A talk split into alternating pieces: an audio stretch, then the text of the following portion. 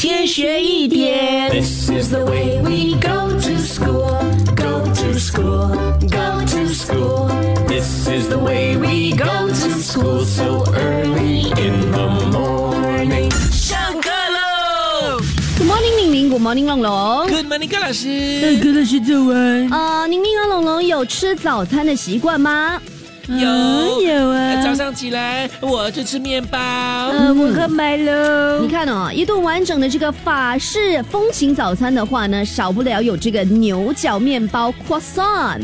呃，很多人呢都喜欢吃牛角面包，再搭配一杯热腾腾的咖啡，这就是法国人的 Good Morning。所以呢，它在法国呢有非常重要的地位，也让法国在一九二零年呢正式的定这个牛角面包为国家代表产品，也把今天呢一月三十号呢定为国家牛角包日 （National Croissant Day）。但是其实呢，牛角面包的发源地哦是来自奥地利的维也纳。Croissant 是什么意思呢？在中文呢，就是有这个弯曲还有弯月的意思。